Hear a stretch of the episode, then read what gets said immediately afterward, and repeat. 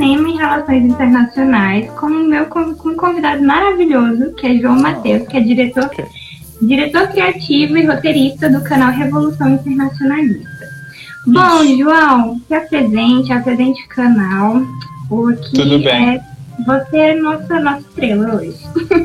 Tá. Então, é, como você já falou muito bem, a gente é do canal Revolução Internacionalista, né?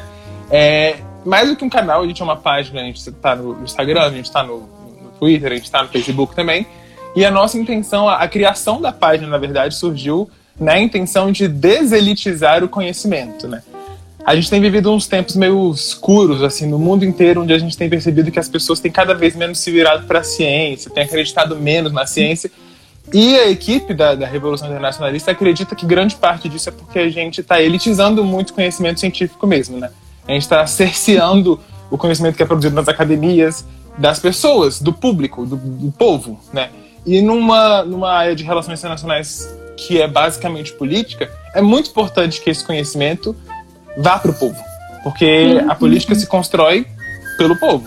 Então a gente iniciou esse projeto nessa intenção de deselitizar, de popularizar, de esclarecer mais as relações internacionais para quem não tem tanto contato com a área é justamente porque é uma coisa que eu vejo que as pessoas se interessam por temas, mas não sabem lidar com, as relações internacionais, né?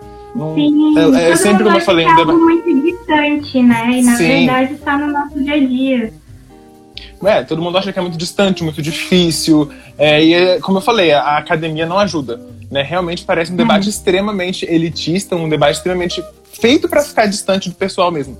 E a revolução, por isso que ela chama revolução, inclusive veio para mudar isso, para falar, olha, esse conhecimento aqui é um conhecimento de RI que você pode entender, né? Não tem termo difícil, não tem teoria, não tem conceito muito aprofundado, não é uma aula, né, de relações internacionais, é um canal do YouTube, como outro qualquer, é, é, é lúdico, é divertido, é engraçado, e é para ser justamente para que vocês consigam entender que as RI são, são um objeto que também pertence a vocês. Né? As relações uhum. internacionais, a gente fala assim, parece que tipo, a gente já imagina os Estados Unidos fazendo comércio com a Europa e voos internacionais. Mas nada mais é do que um bando de gente falando com gente, tocando com gente. Gente Sim. em todo lugar. E nós somos gente. É, então é, é tudo. No fim das contas, é tudo gente. Então a gente faz Sim. isso pra gente, pras pessoas. E uma das formas que a gente tem, inclusive, de popularizar as relações internacionais é usando exemplos da cultura popular, como, por uhum. exemplo, o cinema e também é, séries e tudo mais. Inclusive, nós temos uma série que já está no ar de Game of Thrones, conceitos de relações internacionais em Game of Thrones. A gente acredita que vai ser mais fácil, inclusive, para as pessoas se interessarem pelo debate de RI, caso Sim. elas assistam e percebam esses conceitos, essas coisas né, de, de RI dentro das coisas que eles já, já consomem. Né? Game of Thrones é o maior sucesso televisivo da história. É interessante te mostrar para quem é fã de Game of Thrones que muito da série tem relações internacionais. E através hum. disso fazer com que eles se interessem. Não, é verdade. E você acaba também fazendo uma análise né, discursiva sobre a ótica da, é, sobre a ótica das teorias, né? Então é uhum. algo que você pode analisar o cenário internacional e falar assim, meu Deus, certo país pode agir assim, de verdade, uhum. tudo mais. Então eu acho que o cinema é uma ótima forma de aprender relações internacionais, né? E acho uhum. que você pode falar isso melhor do que eu, né? Sobre essa questão de poder e cinema na, nas relações internacionais. É, tem muito disso. É, na verdade, a gente, inclusive o pessoal da RI, né, a, pelo menos, eu tenho certeza que pelo menos 60% da gente da RI fez o, a, a, matéria de cinema e relações internacionais na universidade e já, já uhum. enxergou a importância de entender o ASRI dentro do cinema. E quando eu digo dentro do cinema, não só dentro dos filmes, mas dentro da política mesmo que envolve uhum. os filmes. Né? E existe muita política é, envolvida no cinema, tanto criada pelo cinema quanto criada para o cinema.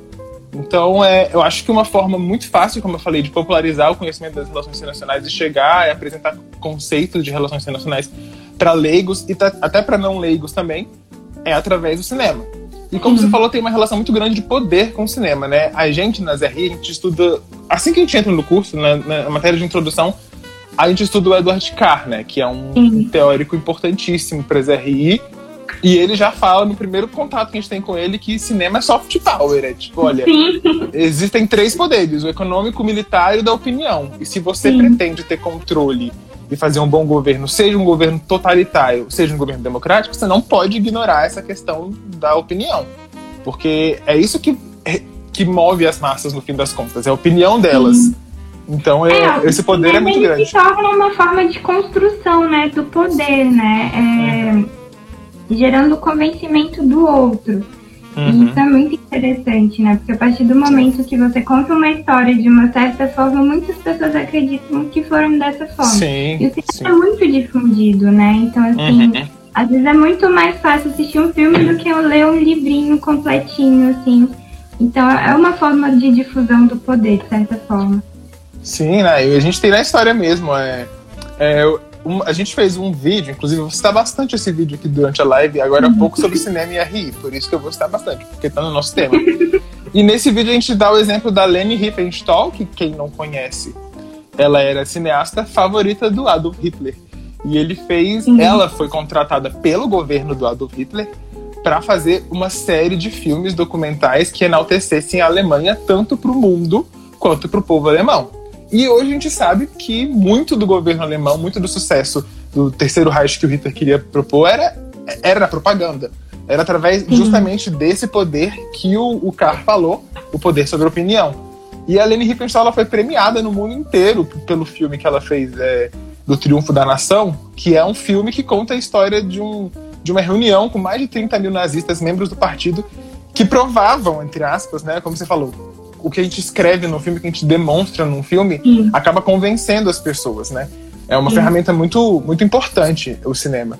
E ne- através desse filme ela convenceu o mundo e a população da Alemanha de que o nazismo era uma ideia incrível e que ia revolucionar a Alemanha. E isso foi grande responsável por muita coisa, né? Que Sim. levou a Segunda Guerra Mundial, ao Holocausto e coisas afins. Né? Também a Leni Riefenstahl fez outro filme em seguida, em 1936, nas Olimpíadas de 1936.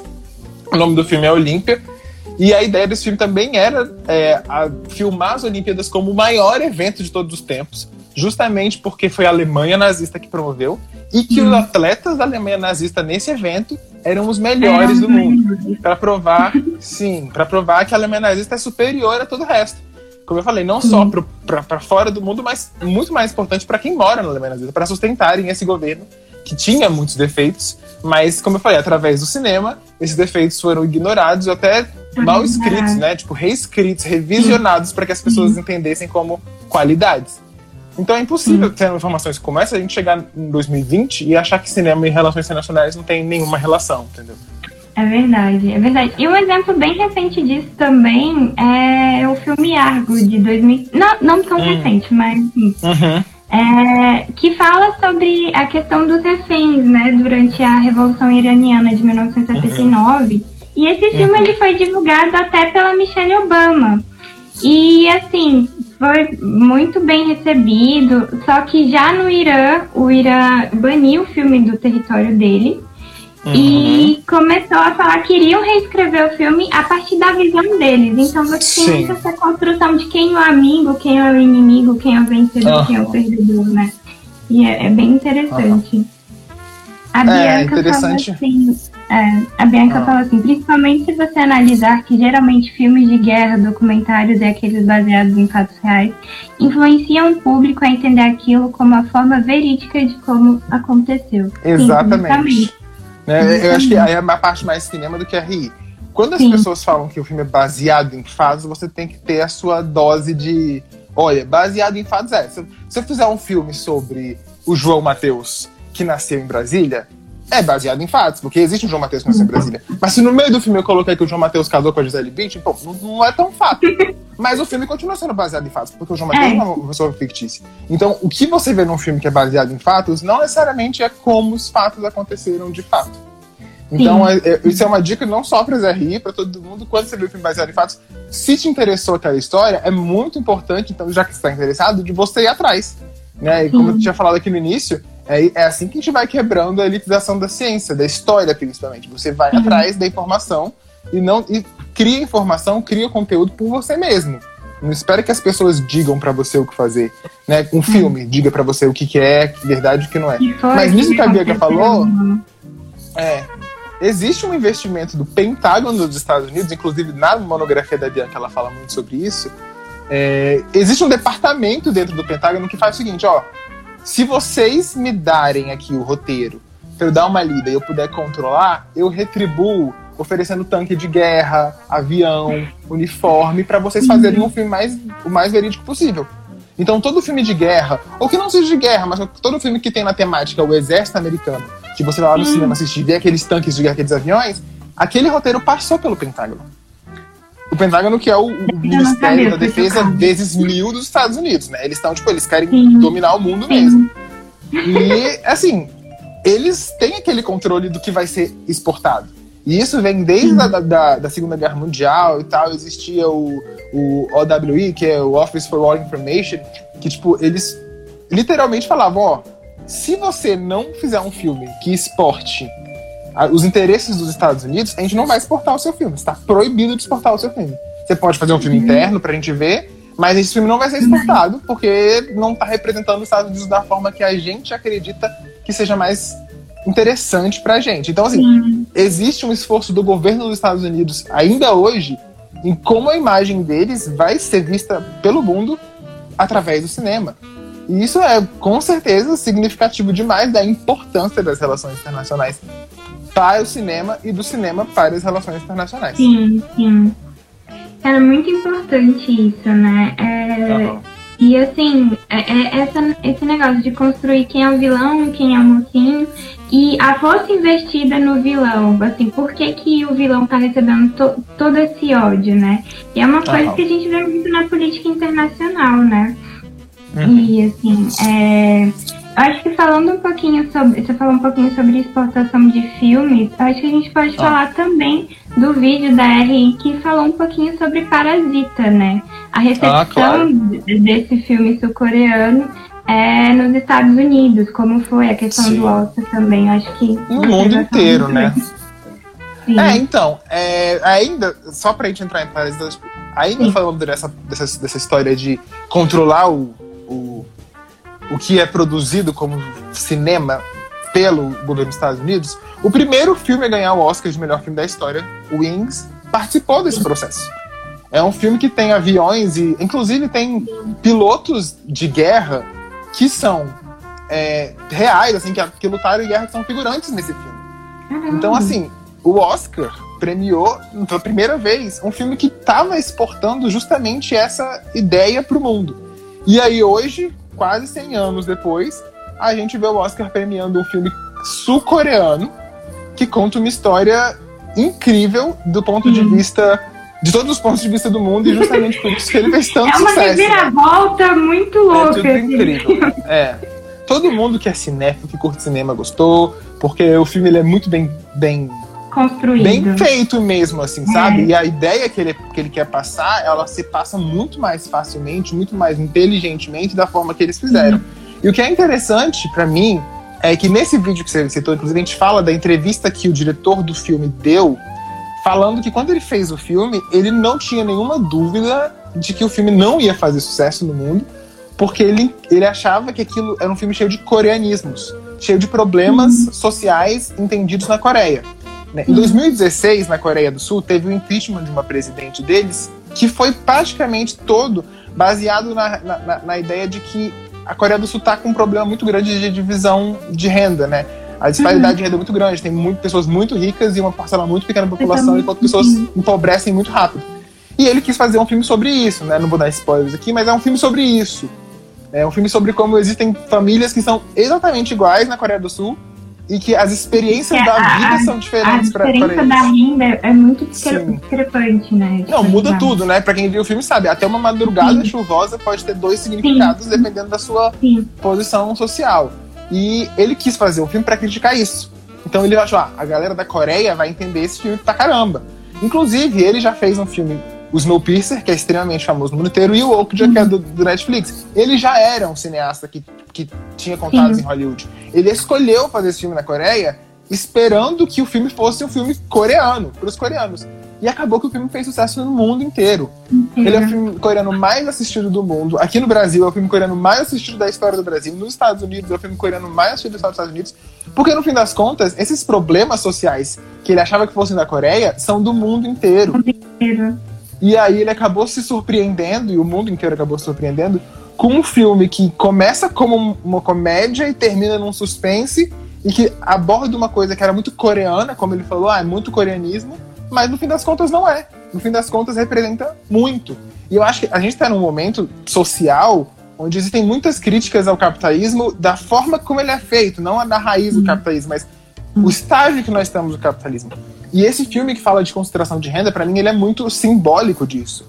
Né? Até porque a gente acabou de receber a notícia de que provavelmente nos próximos meses o CEO da, da Amazon, Jeff Bezos, vai ser trilionário.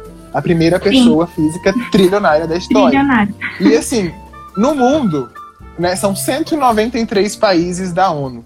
São 26 países que têm o PIB acima de um trilhão. Esse cara uhum. sozinho teria o dinheiro de um 27 país. Ele está abaixo só de 26 países em questão de renda. Uhum. Sabe? Ele é, o PIB de um país é toda a população do país trabalhando durante um ano. E esse é o dinheiro que o cara tem sozinho. Então, é tipo assim, a gente.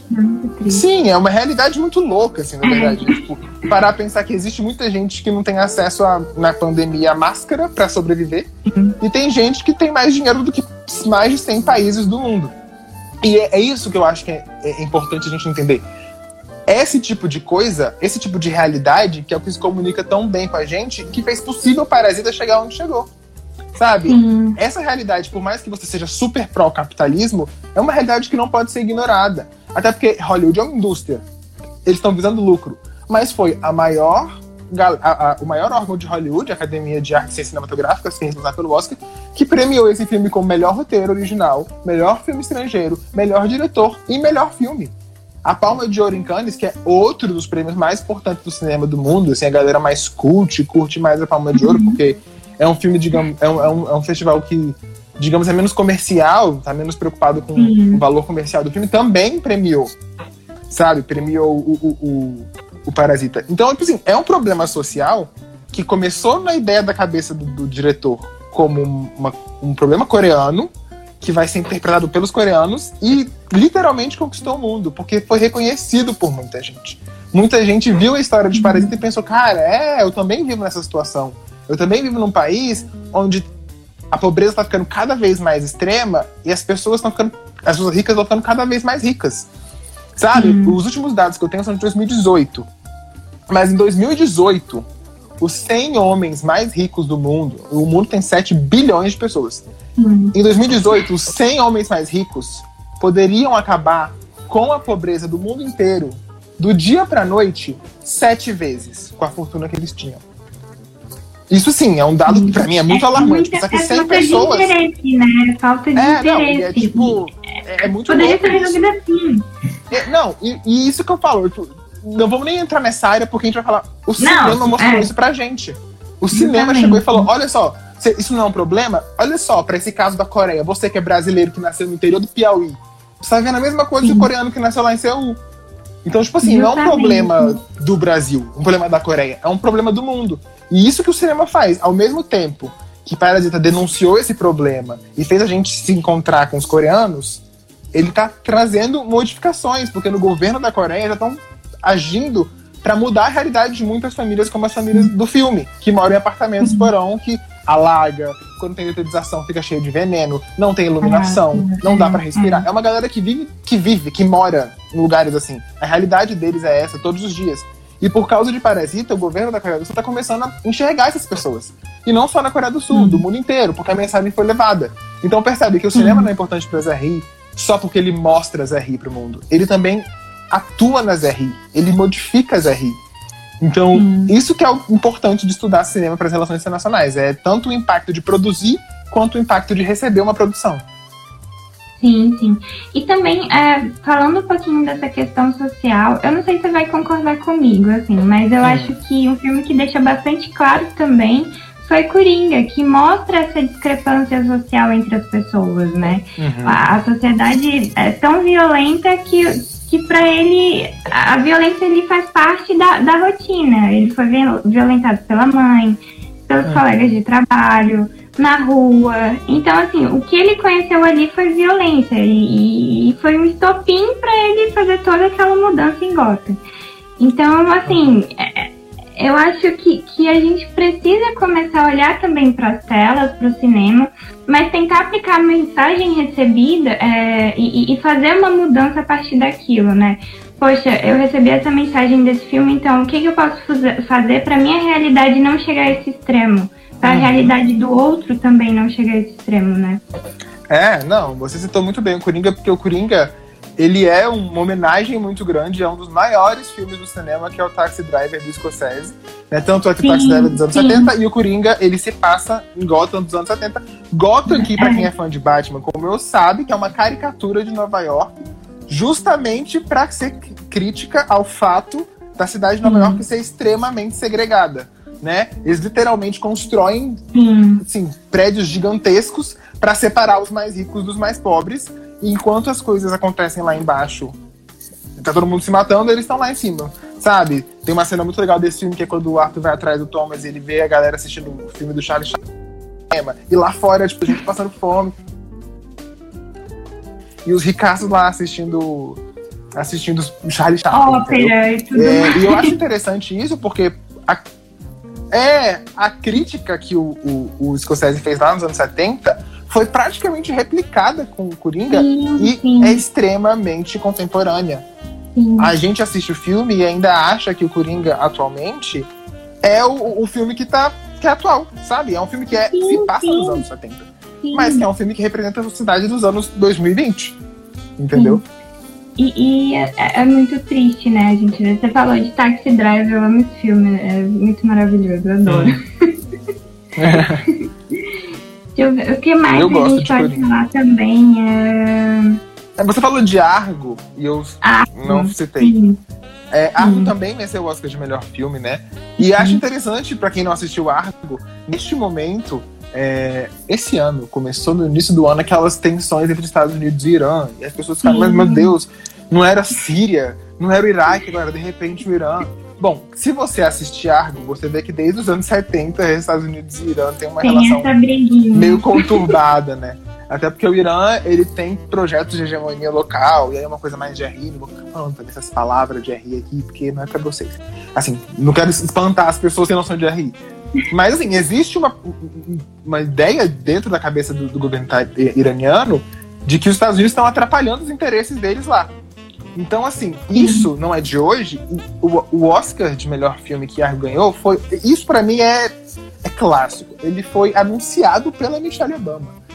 Quem anuncia o Oscar são as pessoas, assim, esse ano foi a Jane Fonda, que é uma das maiores atrizes de Hollywood. Maravilhosa. Que tá super em, que tá super em alta agora, porque tá fazendo parte das, das, das manifestações, da... pelo clima, enfim. É sempre uma pessoa, uma autoridade. É sempre, ó, ano retrasado, ano passado foi a Julia Roberts, ano, teve o o, o Morgan Freeman, são sempre nomes muito fortes.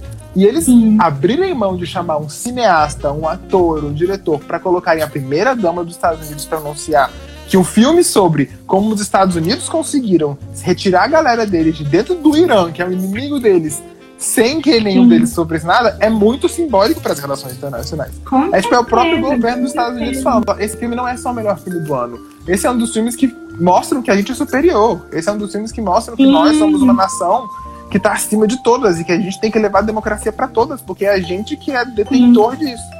E analisar, a, como eu falei, sem ver o filme. Só você sabe do que o filme se trata e ver que quem anunciou esse filme foi a primeira dama dos Estados Unidos, você sabe que existe aí uma força política muito grande.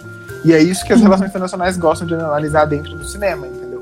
É a política por trás das coisas. Não, e você falou de democracia também, acho que um caso que a gente pode falar é do filme do Rambo, onde ele. Rambo não, uhum. na verdade, Rock, onde ele ah. luta contra o.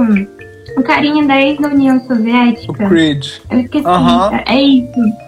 Então, assim, é, você vê que, que na América, na América do Norte, nos Estados Unidos, tudo é muito bonito, tudo é colorido, as casas são bonitas, as pessoas são mais felizes. E quando você uhum. leva a luta para a ex-União Soviética, você vê muito frio, você vê as pessoas Sim. tristes e tudo mais. Então você vê assim, é, Hollywood construindo aquela imagem de, olha, somos o país da democracia, aqui você é mais feliz. Lá não, uhum. lá é tudo muito feio, tudo uhum. muito errado. Então você vê também essa construção sobre a democracia, né? Tudo muito. É, não, sim, com certeza. É. Peraí. Aqui. Ah, já ah, falou do... democracia. Isso.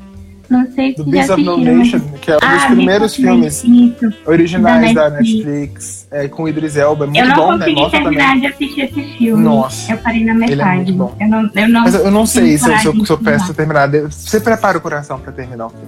Eu digo isso. Eu é... não consigo. Eu não consigo. eu já tentei, eu juro. Eu acho que o Caio tá assistindo.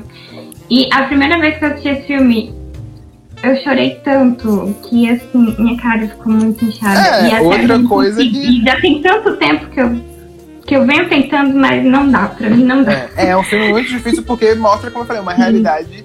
De, eu acho que, assim, como internacionalista, pessoa que é formada em relações internacionais, acho que grande parte das relações internacionais é justamente isso, é entender que existem pessoas nessas situações no mundo nesse exato momento.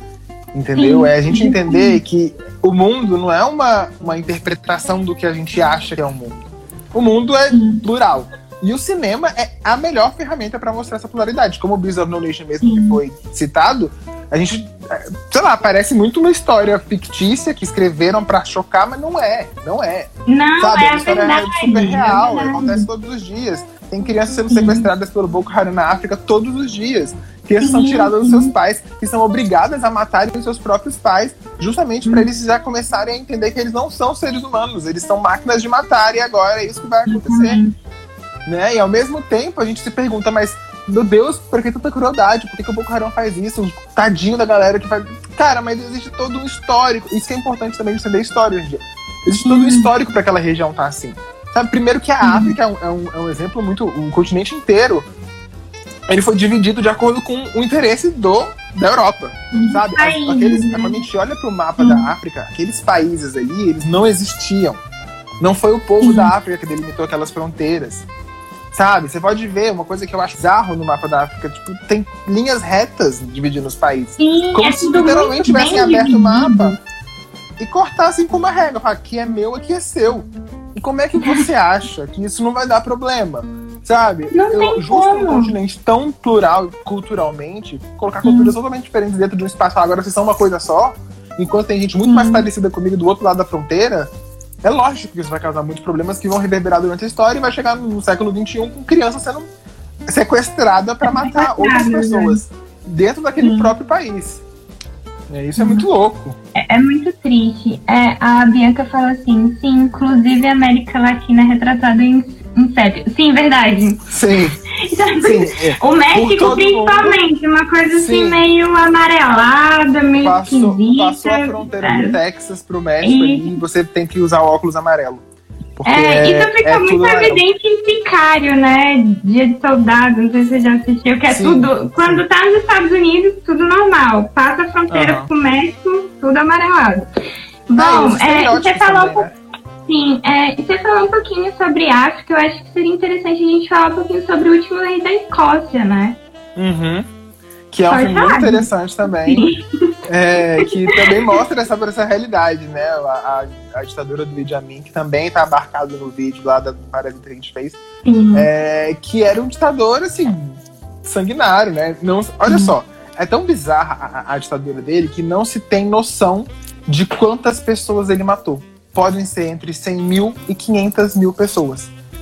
E, assim, é meio maluco, assim, você não sabe, você não tem acesso à informação para saber se foram 100 mil pessoas que morreram ou se foram 500 mil. Se foi um número ou cinco vezes mais. Justamente porque é esse tipo de, de, de coisa que os governos não democráticos oferecem pra gente, sabe? Hum. Total falta de transparência. E ele fazia hum. isso de acordo com os interesses próprios. Ele também era genocida, ele também era genocida.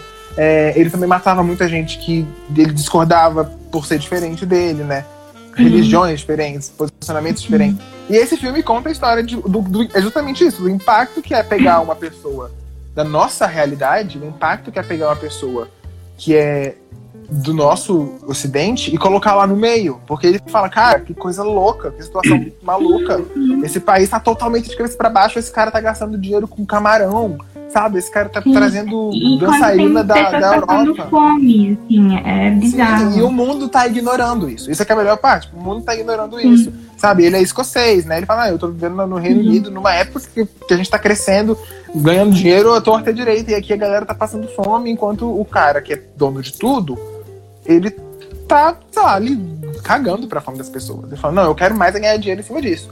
Né? E é, uhum. essa situação é muito louca. É, é, muito, é, esse filme é um filme também que, que me deixa muito mal, mas que eu acho extremamente importante.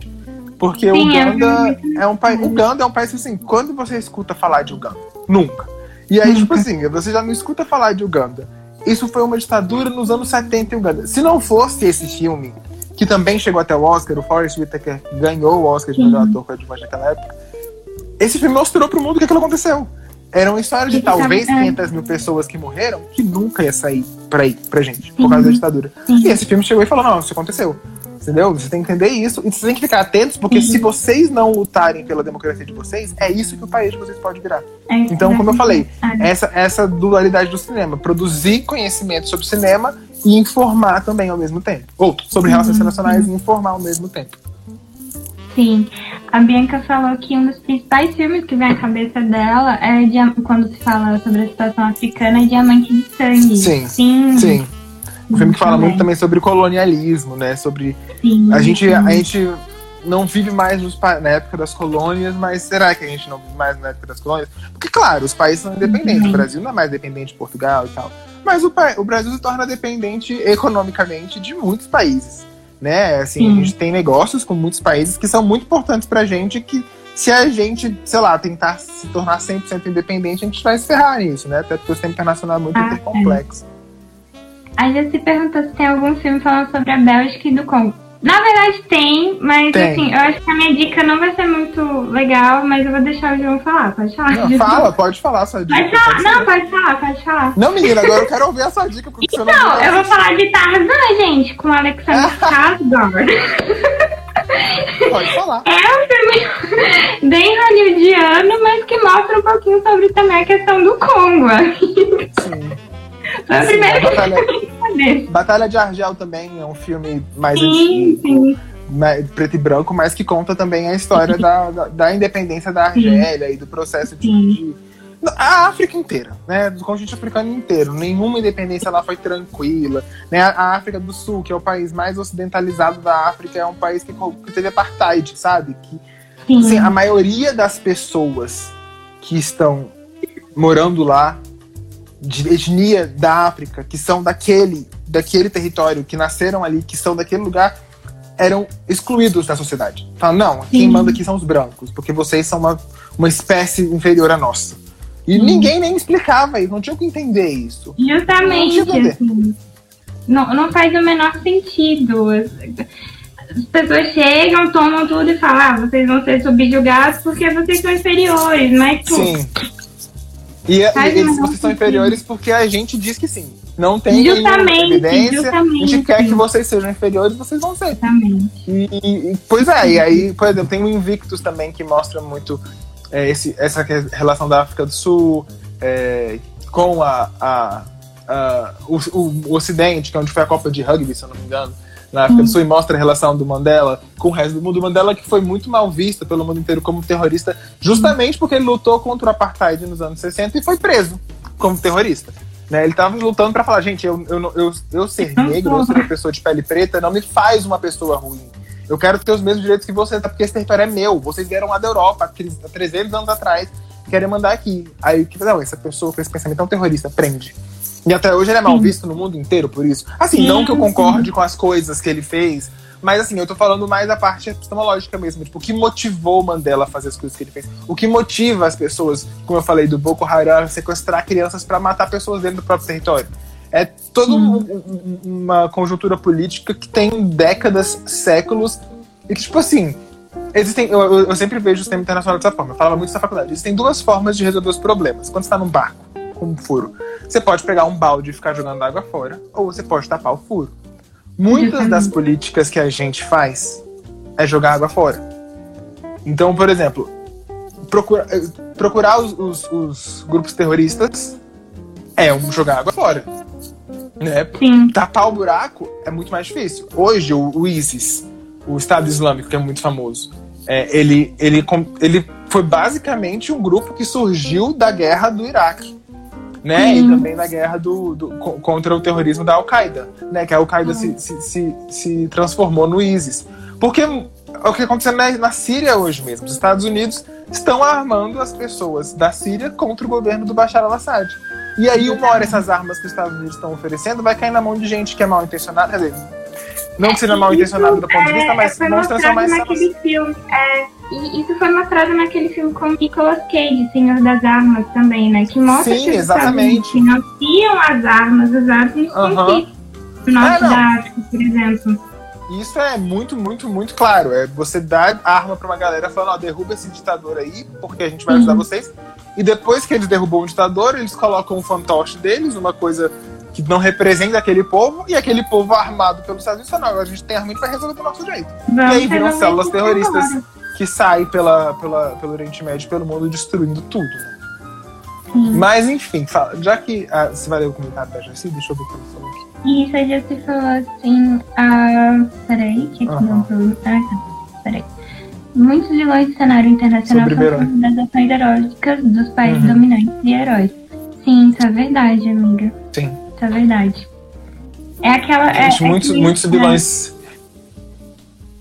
É. Vilões icônicos do cinema que. que são pessoas de outras etnias. Né? Então Sim. o cinema americano ele é todo construído nessa, tipo, o homem branco aparecendo para salvar vocês. Sim. Né? De, de todos os vilões. O que podemos falar é, é o Mandarinha. É na verdade, eu acho que nem rola dele ser. No filme do Homem de Ferro 2 ou 3, se eu não três. me engano. É, né? Que uhum. ele era chinês, no caso, só que colocam um ator americano. Também é. cortam de, de ter outras etnias. Eu acho em total. Né? O Ben Kingsley, que é um ator britânico, que fez também o Gandhi, no filme do Gandhi. E o Gandhi, olha só, o Gandhi lutava contra o imperialismo inglês. E aí eles fazem o filme do Gandhi com o inglês fazendo o Gandhi. E o inglês fazendo o Gandhi ganha o Oscar por fazer o Gandhi. Tipo, Justamente. Sabe? Não faz sentido. Que coisa louca. Não, é, no é. fim das contas, é, como eu falo, é, tipo, tem, você tem que ir atrás da informação para você entender o que motiva as pessoas. E como a se falou, os vilões das histórias que a gente assiste desde criança sempre são as pessoas que não são que não são dos Estados Unidos.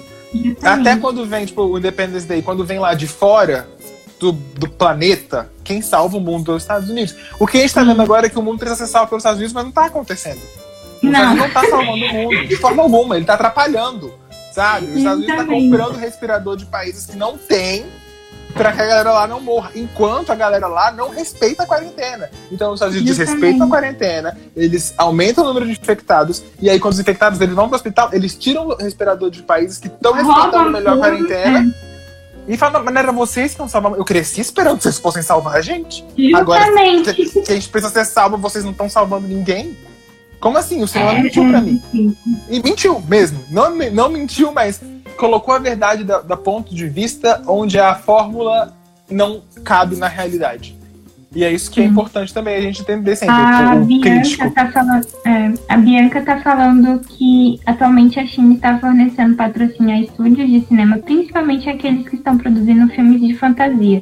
A moeda de troca é exatamente a China não ser o vilão do filme. Sim. Pronto. Sim, Muito humilde. Ah, eu só não quero ser o vilão do seu filme. Eu só não Sabe? quero. E para de falar pro mundo que eu sou vilão. Porque a, a China tá também. Outro vídeo que nós fizemos na Revolução Nacionalista para quem tiver interesse é por que, que, o coronavírus não é um golpe chinês. A gente apresentou com fatos científicos, uma coisa que, como eu falei, hoje em dia está meio Sim. abandonado.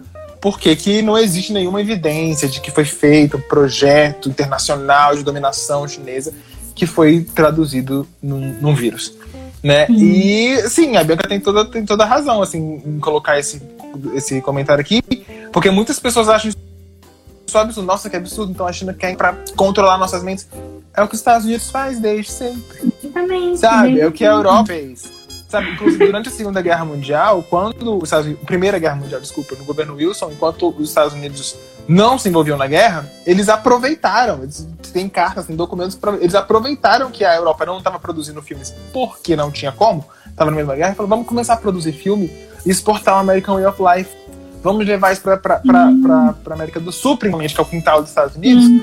para falar aqui, ó, isso aqui são vocês, sabe? Tipo, isso aqui é realidade. Acreditem em mim, isso aqui é verdade. E os Estados Unidos cresceu. Não é à toa que Hollywood é a maior indústria de cinema do mundo. Existia um investimento uhum. pesado para que a gente enxergasse a, os Estados Unidos como os maiores produtores e exportadores de cinema do mundo, porque são essas as ideias. Eles têm noção desse soft power que o Edward Carr falava. Eles têm noção de que uhum. através disso eles conseguem fazer o que eles fizeram, que é se tornar a potência número um. Eles sabem, uhum. eles têm noção de que eles precisam investir em cinema para conquistar muitas pessoas que eles não conseguiram conquistar de forma militar, até porque é mais barato. Né? É verdade. É, a gente está caminhando para o final, né, amigo? Temos o quê? 15 uhum. minutinhos. E eu queria que você falasse sobre a sua monografia, que é incrível e que eu ainda não vi, ah, mas eu quero ver, que eu descobri um dia desses. E eu queria uhum. que você falasse um pouco para todo mundo sobre o que você fez, o que você construiu. Fala aí. É, então, a minha monografia tá bem nessa parte de terrorismo que a gente falou, né? Mas não analisei desse ponto de vista. Eu fiz um uhum. trabalho sobre a, a presença feminina nas políticas de segurança internacional e defesa nacional através do filme A Hora Mais Escura. Né? Por quê? Porque o filme A Hora Mais Escura foi o, o primeiro filme depois que foi feito depois que a Catherine Bigelow ganhou o Oscar de melhor diretora, que inclusive foi a primeira mulher da história a ganhar o Oscar de melhor diretora, na 83 cerimônia do Oscar. 83 anos de Oscar e demorou esse tempo todo para uma mulher ganhar um Oscar, né? Sim. De direção. E aí ela ganhou esse Oscar e em seguida ela fez. É, ela ganhou esse Oscar por Guerra ao Terror. Guerra ao Terror, que é um filme que fala sobre guerra dos Estados Unidos contra os terroristas e que não tem nenhuma mulher no cast, tem uma mulher no cast, que é a esposa de um soldado que tem cinco minutos de fala. É isso. E aí ela fez um filme chamado A Hora Mais Escura com a Jessica Chastain como protagonista. Não, agora ela mudou. Ela fez um filme com uma mulher lutando contra o terrorismo. Então esse filme vai ter um, um, um bando de, de, reflexão feminista e tudo mais. E aí o que eu fiz foi analisar através do cinema, né, da semiótica e, da, e das relações internacionais, se aquele filme realmente representava a realidade das mulheres nas relações internacionais. Né? Então, no fim das contas, a gente pode ver, através do meu trabalho que eu fiz, que também o filme representa realidades que a gente não está prestando atenção. Né? Por exemplo, a, a diretora Catherine Bigelow, ela nunca se, se disse feminista. E ela também nunca, sei lá, nunca se aliou a nenhum grupo. Pelo menos na época que eu fiz a pesquisa, ela não tinha se aliado a nenhum grupo. E no fim das contas, quando eu fiz a análise, ela age de forma extremamente coerente com a, com a caderneta, né, com os, as diretrizes do feminismo liberal. Ela acredita uhum. que mulheres precisam ocupar mais espaços sem questionar esses espaços, entendeu? E tudo uhum. isso eu falo no, na, na, minha monografia sobre a, a, a, Hora Mais Escura, mas A Hora Mais Escura é um filme que vai muito além disso, né? Eu escolhi falar sobre reprodução feminina, mas é um filme que conta a história do maior manhunt da história, que foi uhum a busca pelo Osama Bin Laden, né? Que foi o cara responsável pelo 11 de setembro. Que 11 de setembro, para quem é de relações internacionais e para quem não é, sabe que é o maior evento do nosso século. E, tipo, foi no primeiro ano do século, já, já entrou. O século já entrou para marcar. E tudo mudou nas relações uhum. internacionais. Tudo mudou na política do mundo a partir daquele momento. E esse filme conta a história da, da, da CIA e de como a CIA foi atrás do Osama Bin Laden a partir desse atentado terrorista e só 10 anos depois ele foi encontrado. Então também é um filme que fala muito sobre relações internacionais desse ponto de vista. Fala muito sobre relações internacionais uhum. do ponto de vista de ter uma, um, um investimento de mostrar para o mundo que foram os Estados Unidos que foram atrás do maior vilão. Foram os Estados Unidos que estavam o maior vilão. Demorou 10 anos, mas a gente encontrou. Olha como a gente é bonzinho. Olha, a gente é foda. Sabe? Então esse filme também, apesar de não ser o que está marcado na minha monografia especificamente, tem um pouco sobre essa, essa questão de, de dominação no cinema, mas antes de acabar, eu quero falar de filme nacional. Porque sim, a gente fala muito de filme internacional. Ah, e eu quero falar de Bacurau.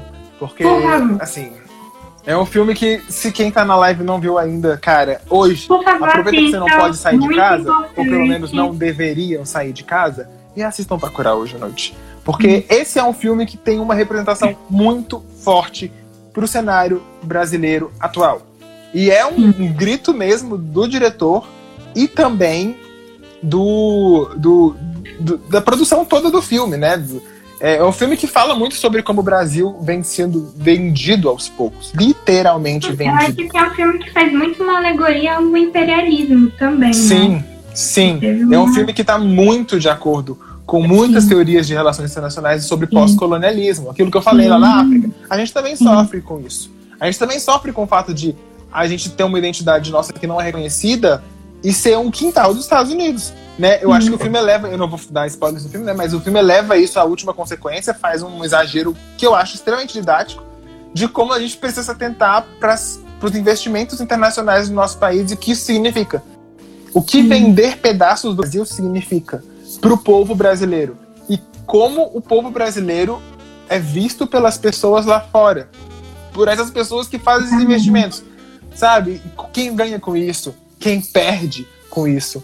E Bacurau é isso, é um filme que, é lógico, é um filme, é um western, assim, que inclusive foi extremamente, ganhou o prêmio do júri especial de Cannes. O mesmo, mesmo júri que julgou Parasita, julgou Bacurau e falou, ó, esse filme também é bom.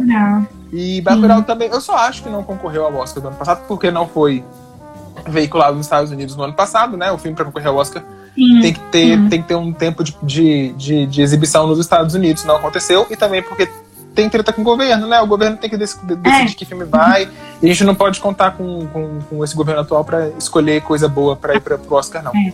Mas, esse ano, o Bacurau vai estrear lá nos Estados Unidos, e dependendo, sei lá, de algum milagre ou de alguma coisa desse tipo, às vezes o Ministério da, da Cultura, que não é mais uma secretaria agora, né? É, porque não é tão importante assim cultura. Eu falei aqui o tanto que é importante, mas aparentemente não é. É, aí a Secretaria da Cultura pode escolher esse filme pra representar a gente, a gente pode ver Bacurau no Oscar. E assim, aí lógico que depois que o Bacurau for pro Oscar, vai todo mundo se interessar em assistir, mas eu acho que não precisa esperar. Pode assistir agora, porque é um filme que tem muito a falar, muito a nos ensinar sobre muita coisa.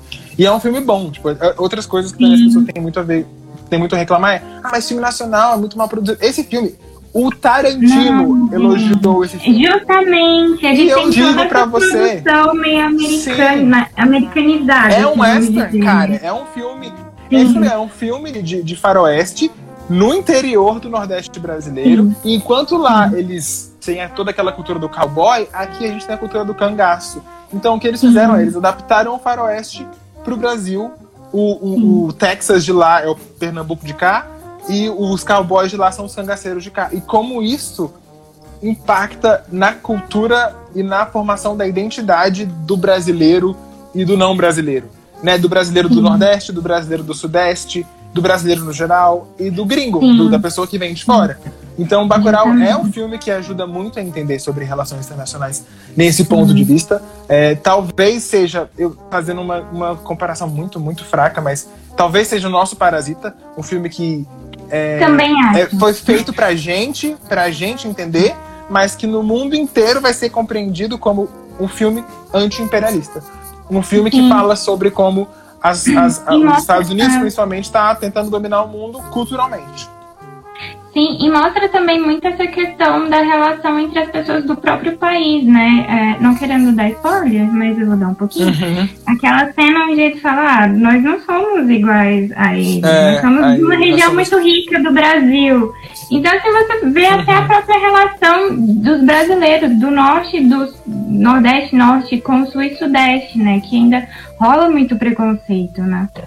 Não, essa cena é excelente que você citou. E não é um spoiler, acho que tá no trailer isso, inclusive. É, É, é quando eles chegam e falam, ah, mas a gente não é igual esse pessoal que tá aqui.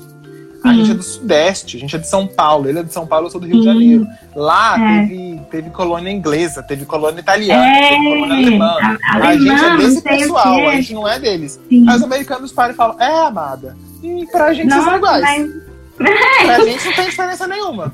Sabe? Pra mim é tudo brasileiro. Não, é e tudo ela ainda latino. falou assim, vocês se acham brancos, né? Eu acho É, que ela ainda assim, vocês são, vocês Vocês são brancos. são E- brancos? E nem falam brasileiros, falam latinos, né? Tipo, É, vocês são latinos, exatamente. todo mundo. Porque ele É. é, é o que você falou, da, da fronteira do México pra baixo é sépia, que a Bianca falou É todo mundo latino aquele, e sépia. aquele- É. Exato, é tudo samba e, e caipirinha e mulher pela. Sabe? Não tem uma cultura, não tem vida própria. E eu acho que o legal é isso, o Bacurau faz essa brincadeira, tipo, ao mesmo Sim. tempo que o pessoal dos Estados Unidos eles subestima a gente, a gente tem uma cultura muito forte do cangaço, por exemplo, Sim. que é muito extremamente foda, assim, e não se fala. Inclusive, os cangaceiros são conhecidos por nós como pessoas ruins, como vilões. Nós, brasileiros, fizemos a mesma coisa que os americanos fazem. Né? A gente, Sim, a gente colocou uma coisa que é extremamente importante da nossa cultura, vilão. E, e onde se escondem os interesses de quem fez isso? Onde se escondem os interesses de colocar cultura ruim brasileiros? Sim. Sabe? Por que, que existe uma, uma manada de pessoas que vai no cinema ver Vingadores e ninguém quer ver Bacurau?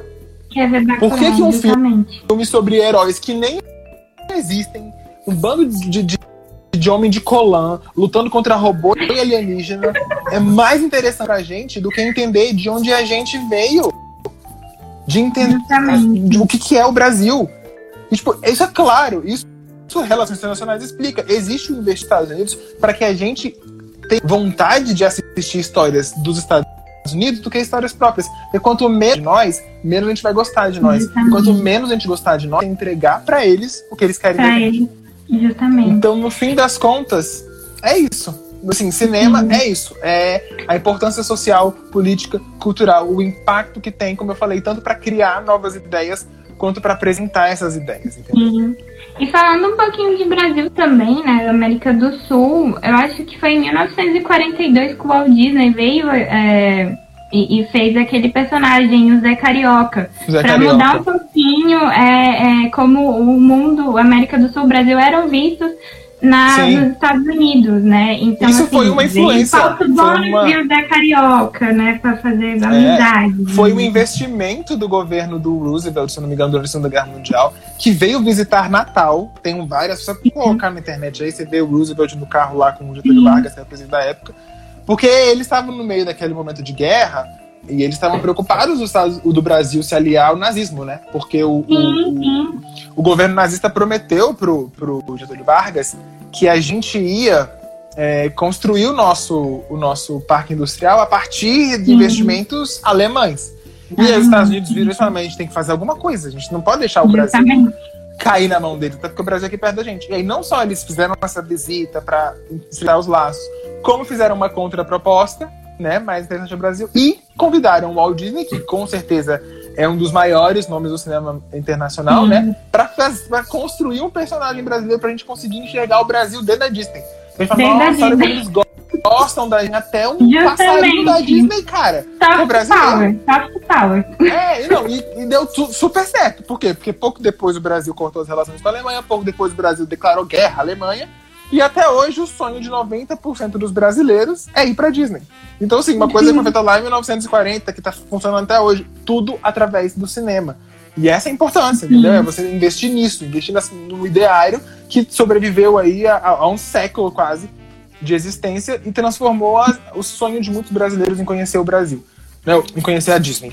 E o Brasil representado por um papagaio. É isso. Fim. Bom, é, pessoal, gente, agora que eu tô vendo as mensagens, que deu um negocinho aqui, eu não tava vendo. Pois é que a Bianca falou que. A Bianca e a Jessi falou que 15 minutos. Ai, amiga, não dá pra fazer live. Aí tem que reclamar no, no Instagram. Deixa eu ah. ver o que mais falaram aqui. A Caliandra Gastronomia, vulgo João, falou que o 11 de setembro. Ai, saiu aqui pra mim. João, você consegue ver por aí?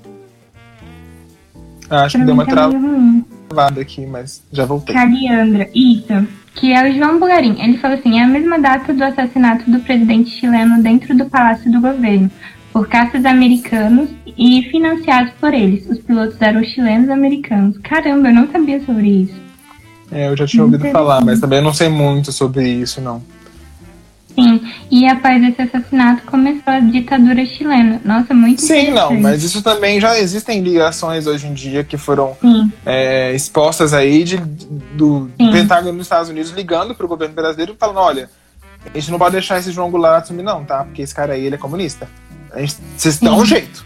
Vocês colocam os militares aí e fica. Porque a gente não Sim. pode deixar esse cara no, no, no lugar deles, não. E é exatamente isso, é tipo, é, o cinema, e, eu acho interessante a gente estar tá vivendo num momento onde Parasita ganhou o Oscar de melhor filme, porque o cinema, que era uma coisa que sempre teve na mão dos Estados Unidos de Hollywood, parece que está se abrindo né? Parece, pô, um filme, como eu falei, um filme sul-coreano ganhou o Oscar de melhor filme. O presidente Sim. dele, do Trump, ficou putaço, falando, não, não é possível. Sim. A gente tem tantos problemas com a Coreia do Sul e ainda tem que ver eles ganhando o Oscar de melhor filme aqui dentro da nossa casa. pois é, mas é porque as pessoas estão aos poucos percebendo isso, estão percebendo que o Oscar que representava os Estados Unidos tem que começar a representar o mundo, né? Uhum. E a Coreia está obviamente, num, num investindo no mesmo que os Estados Unidos investiram por muito tempo, né? Em cultura. Eles querem exportar a cultura deles.